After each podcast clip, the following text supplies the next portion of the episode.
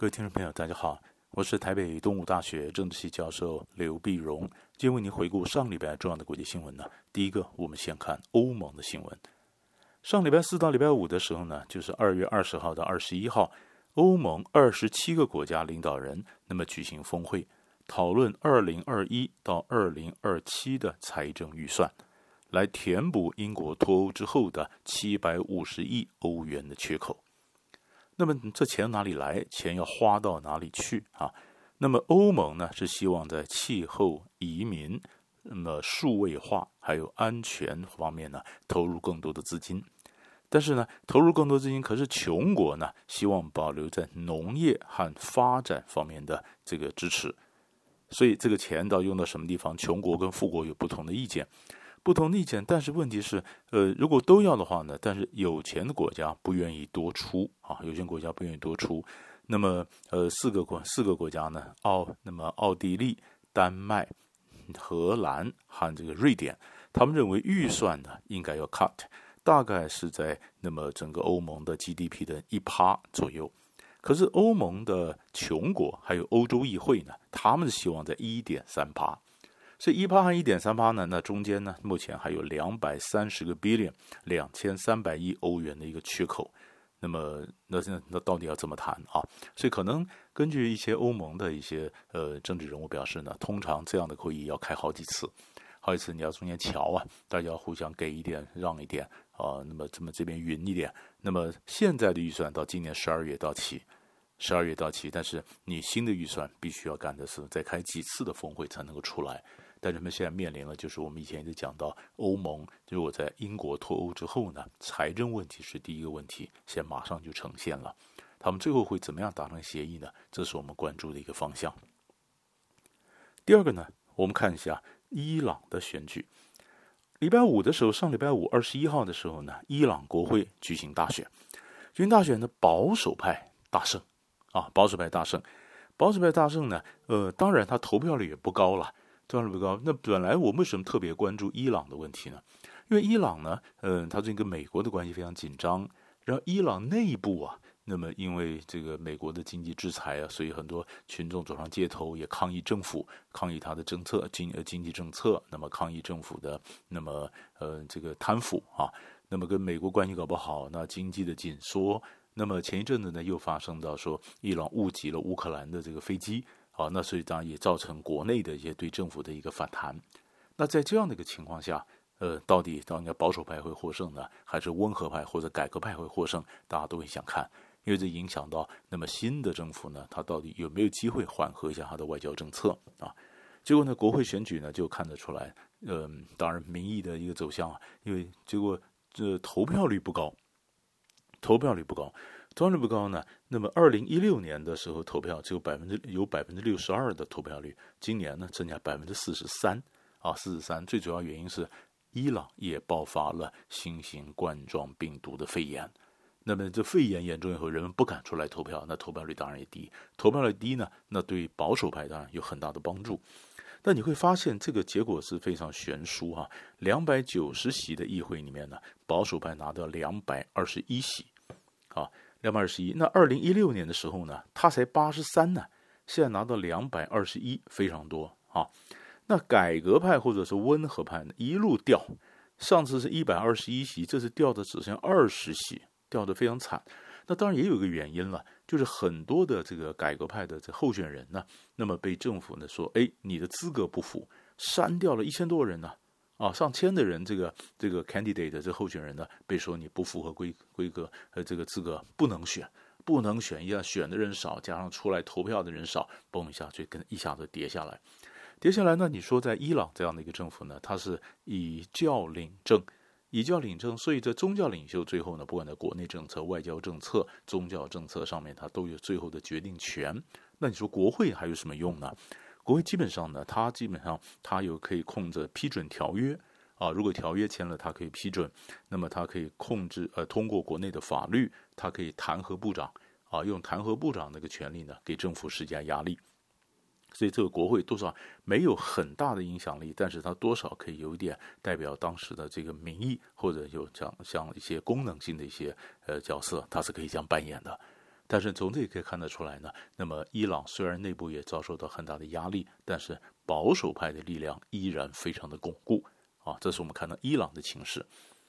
那相对来讲，美国的情势呢？美国内华达州啊，那么在礼拜六的时候举行初选，这是第三次，第三次党团会议。党团会议呢，结果桑德斯还是大胜啊，桑大胜。但是呢，呃，我们也讲过，桑德斯呢，他不服，不是美国民主党主流所喜欢的，他基本上是一个呃呃社会主义者啊。那么很多人，美国分析家讲呢，你年龄又太大，你又是社会主义。啊，那就是说你是基本上的这样的一个左派啊，然后所以你的这个整个整个政策呢，嗯，不见得会获得更多的人支持。可是呢，他到目前为止，哎，这选这初选选的还不错哈，选不错。那内华达州跟过去几个州不太一样的地方呢，就是他大概有百分之二十九到三十的这个选民啊是拉丁哦，是拉丁裔，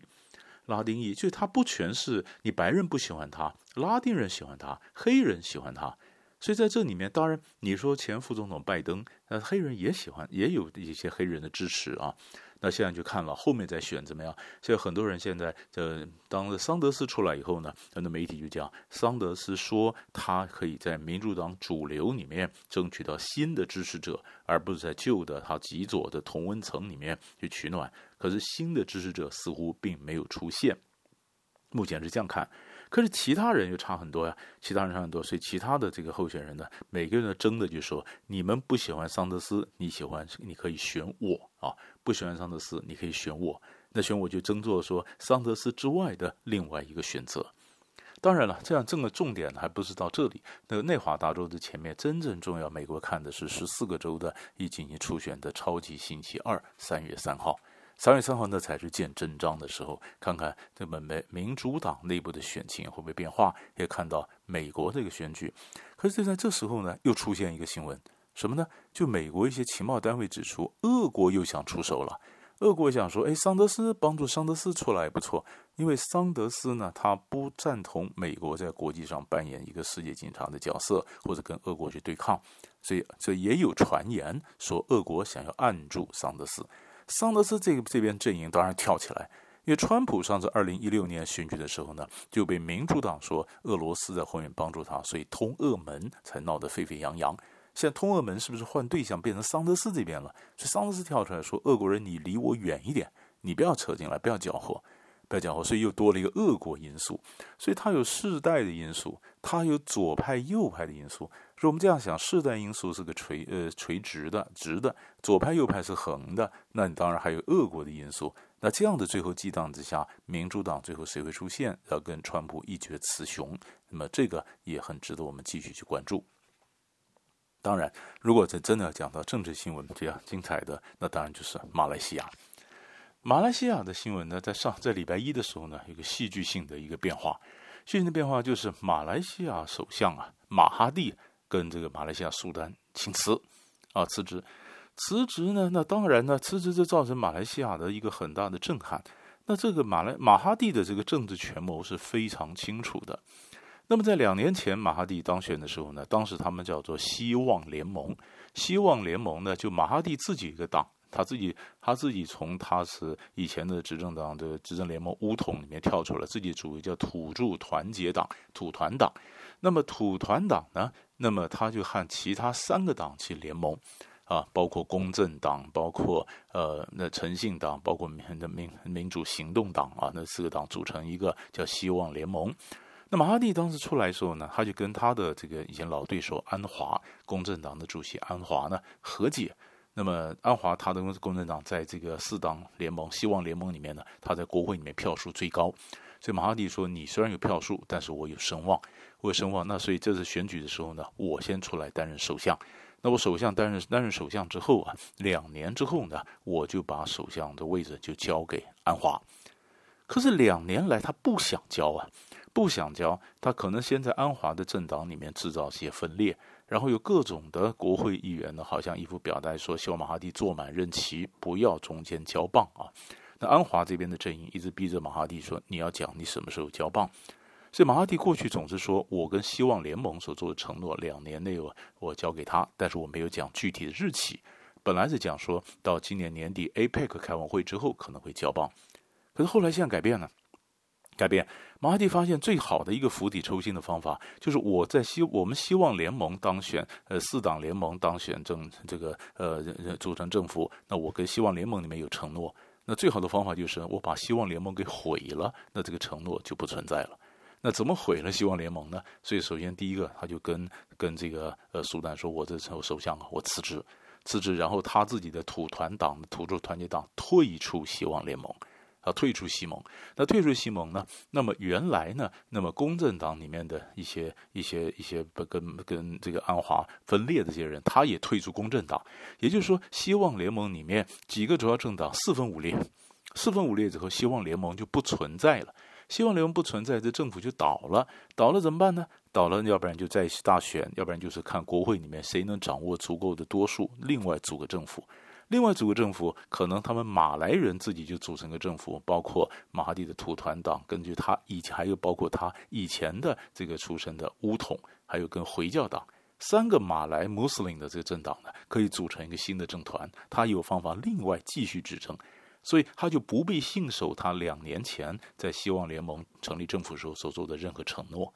所以这是一个非常非常高超的一个政治权谋，他自己辞掉。自己辞掉以后，这希望联盟政府就垮了。垮了，呢当然安华这边觉得还有被被欺骗了，被出卖了。那后面会影响到马来西亚什么发展？但是政治的发展，政治不稳定，影响到整个股票、外国投资的意愿以及股票的一个下跌，这是经济上所造成的冲击。短期内当然是无法避免的。后面长期的政治地图会怎么样的面貌呈现？这是我们其实观察的一个脉络。所以大概呢，上礼拜几个大的新闻就为你分析到这里，我们下礼拜再见。